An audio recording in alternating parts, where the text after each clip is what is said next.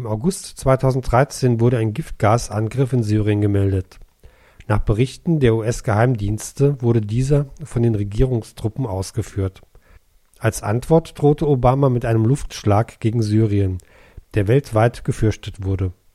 Dagegen verblassten Ereignisse wie die Verurteilung von Bradley Manning und von Berlusconi und die Wahl von Rouhani zum Präsidenten des Iran. Vor 50 Jahren. Martin Luther King. I have a dream.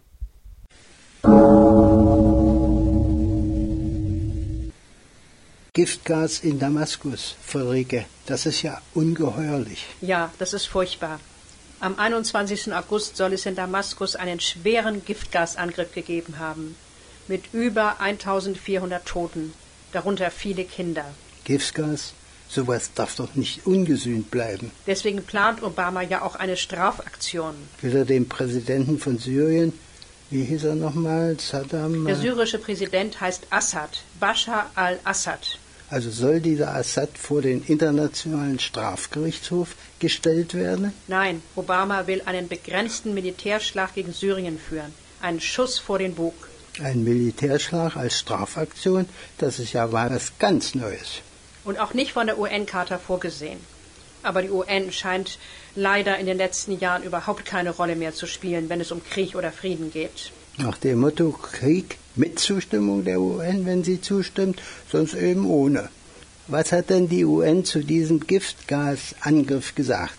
Sie hat 13 Inspekteure ins Land geschickt, die untersuchen sollen, ob Giftgas verwandt worden ist. Sie haben mittlerweile ihre Mission abgeschlossen und Syrien verlassen. Jetzt muss abgewartet werden, zu welchem Ergebnis sie kommen. Dass Giftgas eingesetzt wurde, ist wohl sicher. Fraglich ist nur von welcher Seite. Das werden die Inspekteure doch auch beantworten können. Nein, genau das ist nicht ihr Auftrag. Aber der amerikanische Geheimdienst will abgehört haben, dass es Assad gewesen ist. Dem amerikanischen Geheimdienst traue ich schon gar nicht. Ich auch nicht. Vor allem deswegen, weil er die Fakten zum Teil aus Geheimhaltungsgründen verschweigt. Aber wieso sollten denn die Gegner von Assad Giftgas einsetzen? Wer ist denn das überhaupt? Da ist auf der einen Seite die freie syrische Armee. Sie stammt zum Teil aus desertierten Soldaten der regulären syrischen Armee. Die haben bestimmt ihre Waffen mitgenommen. Und daneben gibt es andere bewaffnete Gruppen, wie die islamischen Dschihadisten und die Al-Nusra-Front, die mit Al-Qaida zusammenarbeiten soll. Hältst du es für möglich, dass eine dieser Gruppen den Giftgasanschlag selbst verübt und ihn dann dem Assad in die Schuhe schieben will? Ausgeschlossen ist das nicht. Die reguläre syrische Armee hat mehrere strategisch wichtige Stellungen und Städte eingenommen, ist also auf dem Vormarsch. Warum sollte sie in dieser Situation Giftgas einsetzen? Hat der Obama nicht auch was von roter Linie gesprochen, bei deren Überschreitung mit harten Konsequenzen zu rechnen sei? Assad musste sich klar darüber sein, dass die USA bei einem Giftgaseinsatz militärisch intervenieren. Wenn Assad auch ohne Giftgas auf dem Vormarsch ist, wieso sollte er denn dann sowas riskieren? Das frage ich mich auch. Noch etwas ist seltsam.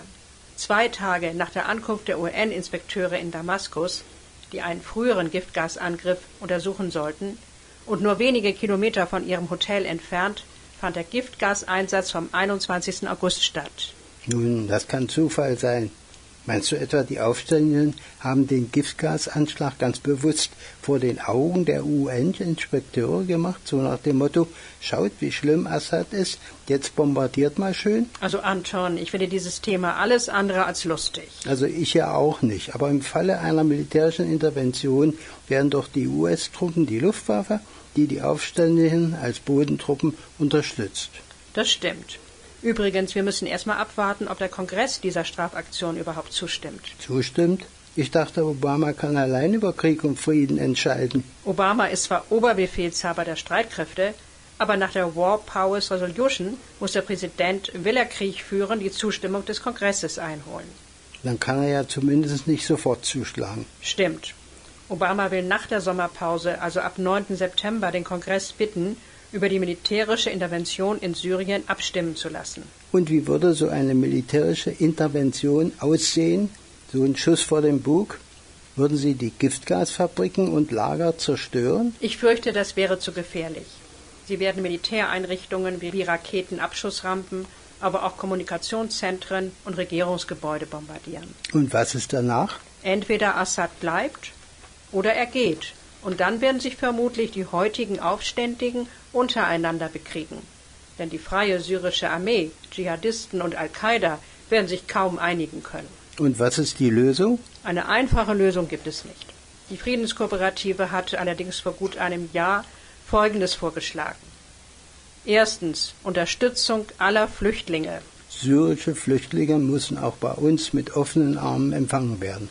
Zweitens Beendigung jeder Waffenhilfe. Kein weiteres Öl ins Feuer gießen. Drittens auf einen Waffenstillstand hinarbeiten. Das gilt auch für die Aufständigen. Viertens Bildung einer Übergangsregierung. Klingt gut. Aber bis heute ist Assad noch Präsident. Damit Assad und seine Leute freiwillig Syrien verlassen, sollte ihnen die freie Ausreise in ein für sie sicheres Drittland zugesichert werden. Das ist zwar nicht befriedigend, aber immer noch besser als Bürgerkrieg.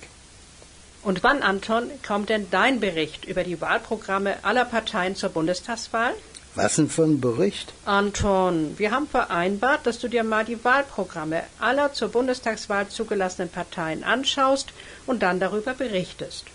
Ist doch blöd, wenn jeder alleine da sucht. Das habe ich zwar nie so gesagt, Friederike, aber zufällig habe ich mir die Programme im Internet geholt und habe mir wenigstens mal den Teil angesehen, der mit Frieden und Militär zu tun hat.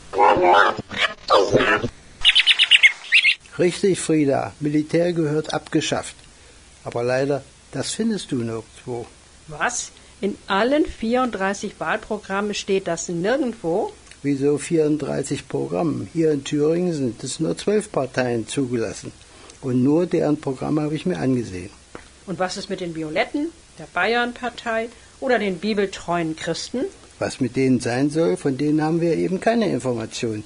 Nebenbei, die Bayernpartei ist wohl sowieso nur in Bayern zugelassen. Das gilt auch für die CSU. Die gibt es auch nur in Bayern. In Thüringen gibt es jedenfalls zwölf Parteien und das sind wohl auch die Parteien, die in fast allen Bundesländern zugelassen sind und außerdem überhaupt eine ernsthafte Chance haben, in den Bundestag zu kommen. Und Militär gehört abgeschafft. Gibt es wirklich in keiner der Parteien? Nein, gibt es nicht. Na ja, Anton, ich habe auch schon mal ein bisschen gestöbert und dabei einen Satz gefunden, der dem Militär gehört abgeschafft ziemlich nahe ist. Ach ja, wie heißt denn dieser Satz? Diese Partei, und ich zitiere jetzt, verfolgt langfristig das Ziel eines Deutschlands, eines Europas ohne Armeen, einer Welt ohne Kriege. Das ist zwar nicht genau das Gleiche, aber es ist doch schon dem Sinn nach ein Militär gehört abgeschafft. Das steht bei den Linken, nicht wahr? Richtig. Sie sagen auch, Krieg darf kein Mittel der Politik sein. Eine radikale Lösung des Krieg-Friedensproblems bietet eine kleinere Partei, die kein eigentliches Wahlprogramm ins Internet gestellt hat. Es ist mehr ein Fluchblatt, das sich aber schon auf die Bundestagswahl bezieht. Interessant. Was sagen die zu Krieg und Frieden? Es geht um die MLPD, die Marxistisch-Leninistische Partei Deutschlands. Die sagen von sich, die MLDP geht den Problemen an die Wurzel. Klingt erst einmal gut. Und dann weiter. Die Befreiung der Frau, die Rettung der Umwelt vor der Profitwirtschaft, Armut, Arbeitslosigkeit und Kriege erfordern eine revolutionäre Lösung, den Sturz des Kapitalismus und den Aufbau des echten Sozialismus.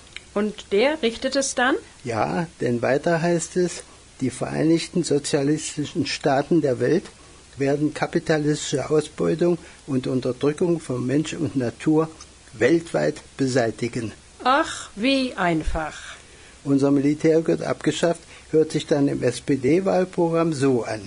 Unser Ziel bleibt eine Welt ohne Atom- und Massenvernichtungswaffen. Aber nicht ohne Militär. Nein, wirklich nicht, denn weiter unten heißt es bei der SPD, langfristig wollen wir den Aufbau einer gemeinsamen europäischen Armee, deren Einsatz parlamentarisch legitimiert sein muss.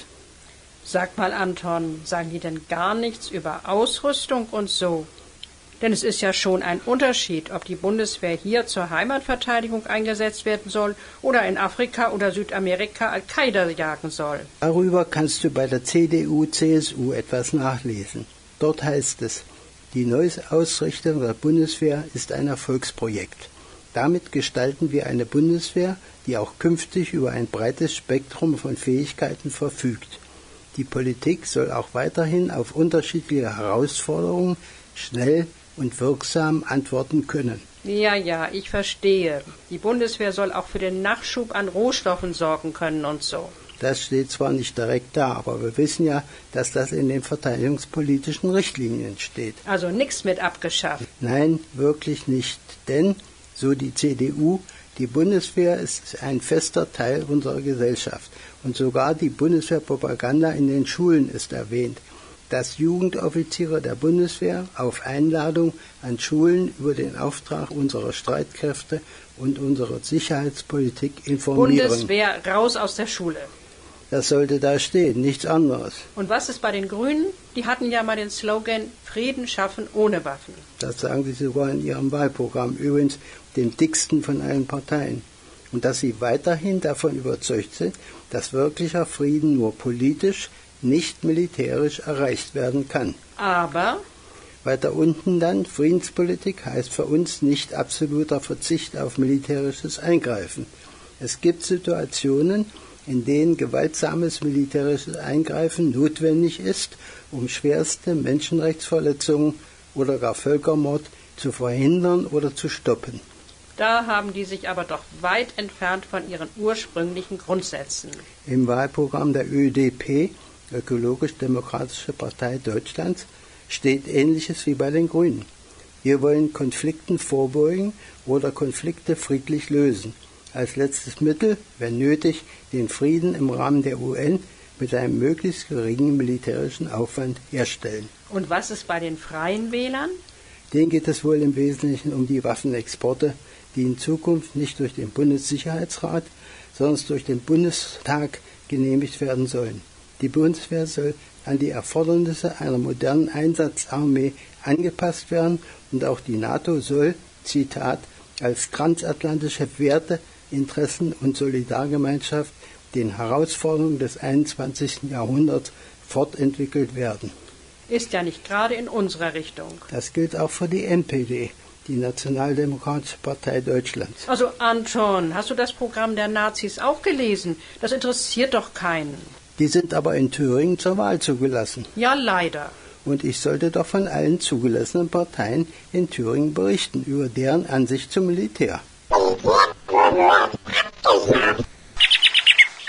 Aber doch nicht von den Nazis. Also nicht von der NPD und auch nicht von den Republikanern. Ich finde das ein, wenig äh, undemokratisch. Aber gut, wenn du das nicht willst. Was fehlt denn noch? Eine Partei fehlt uns gerade noch die AfD, Alternative für Deutschland. Aber die haben sich so in den Euro festgebissen, dass Bundeswehr oder Militär in ihrem Wahlprogramm gar nicht vorkommen. Haben wir jetzt an alle Parteien gedacht? Ach ja, die Piraten. Ach, die. Die haben doch nur ihre Computer im Kopf und sagen bestimmt nichts übers Militär. Brav, Frieda. Aber Friederike, das stimmt nicht. Die Piraten sagen doch was zu diesem Thema. Da bin ich aber gespannt. Es heißt dort, unsere Sicherheitspolitik muss eine langfristige Präventionspolitik sein, die auf Vermittlung und Deeskalation setzt. Wir bleiben einer Kultur der politischen Zurückhaltung mit militärischen Mitteln verpflichtet. Und weiter unten heißt es, die Piratenpartei teilt die Vision einer kernwaffenfreien Welt und möchte diese durch konkrete Schritte, wo immer sie sich ergeben, verwirklichen. Du hast aber eine wichtige Partei vergessen, die Freien Demokraten, die FDP. Nein, habe ich nicht vergessen, aber deren Text ist lang, weil es ist ziemlich schwierig herauszulesen, was die eigentlich wollen. Na dann versuch's mal. Am Anfang des Kapitels Römisch 7, Frieden, damit mehr Menschen mehr Chancen bekommen, heißt es, wir stehen zur Kultur der militärischen Zurückhaltung. Das ist doch recht klar. Aber kein Militär wird abgeschafft, denn, Zitat, wie kein anderes Industrieland ist Deutschland auf Freihandel und den Zugang zu den weltweiten Rohstoffmärkten angewiesen. Die deutsche Außenpolitik wird hierfür weiterhin konsequent eintreten. Da ist aber nicht von Militär die Rede. Nein, hier nicht, aber unter Freiheit schützen, Chancen schaffen. Liberale Sicherheitspolitik heißt es, die Bundeswehr ist und bleibt eine Parlamentsarmee und die NATO bleibt auch in Zukunft stärkster Anker unserer gemeinsamen Sicherheitspolitik. Na ja, das kann ja auch vieles heißen. Und weiter aus dem Programm der FDP. Wir haben, Zitat, den Fokus einerseits auf die Abrüstung sowie andererseits auf eine vorrangig zivil ausgerichtete Präventionspolitik gelegt. Wo es dennoch nötig ist, machen sich unsere Soldaten um den Frieden weltweit verdient. Das geht doch nicht, sich um den Frieden verdient machen mit Militär. Bravo, Frieda. Militär gehört abgeschafft.